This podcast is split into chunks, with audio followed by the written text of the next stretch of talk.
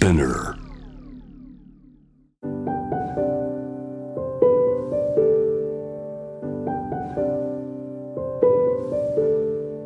福本敦子のキックコスメ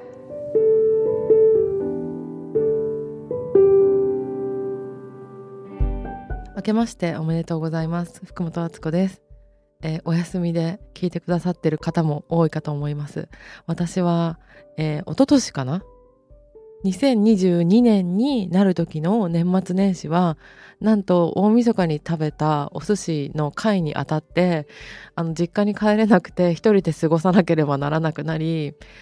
おせちとか全く食べれずにポカリスエットってこんなに美味しかったっけって思う年末年始を過ごしたので今年は家族とかといられてるといいなというふうに思っています。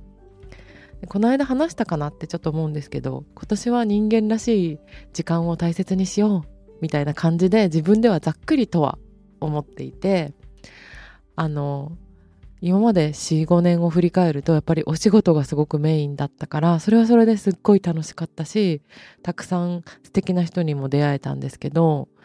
なんか意味がないことというかあのただ散歩したりとかご飯を作ったりとか洗濯機をちゃんと回すとかなんかそういう普通のことをなんか大切にしたいなっていう気持ちが私は今のところあります。でさっきあのディレクターさんと話していて去年の今年の目標とか抱負とかなんかそういうのあの期待されてる方というか話したりすると思うんですけどよくよく考えてみたら去年の1月2日何したっけって思い出した時にまあ体調崩して病み上がりぐらいだったかな。そっから今までのことを思い返すと一個も想像してそれがバッチリそうだったってことがなかったなっていうことを気がついてあのこういう人に出会うとも思ってなかったしここに行くとも思っていなかったしこういう出来事が起こる。それは自分にとっていいことでもそうでなかったことでも一個も予想できてたことないわっていうのを気がついてあだったらこう逆にちっちゃい枠にはめて考えるのをやめて来るものをこう受け入れる姿勢でいた方がなんかもしかしたら自分が決めたこととかよりも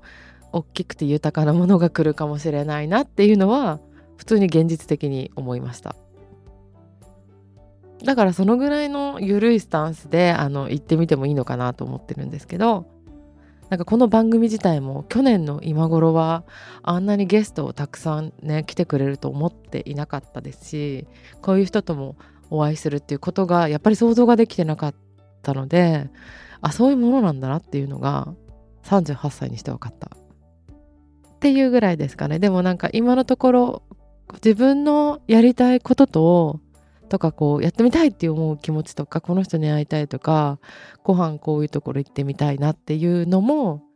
大切にするんだけれどもこう自分が思ってなかったことで起こってくることっていうのも大事にする欲余白を持ちたいなっていうふうに思います。その余白を持ってないとちょっと大人ねやってらんないっていうことが分かりました。まあ、あとはなんか新しいものとか新しい景色にたくさん触れたいなっていうふうには思います。あのデンマーク行った時とかにやっぱり自然がたくさんあってそこに何でもないアートがドンと置いてあるのとか見て素敵だなと思ったりもしたしなんかそういう自分を新しく育ててくれるようなものと会えたらいいなと私は思っていますが皆さんはいかがでしょうか、えー今年もちょっとこの番組も長くやってる割に何も方向性が決まってないんですけど3年目に入るということでまだ未来は決まっていないけれども何か新しいことができたらいいなと思っています。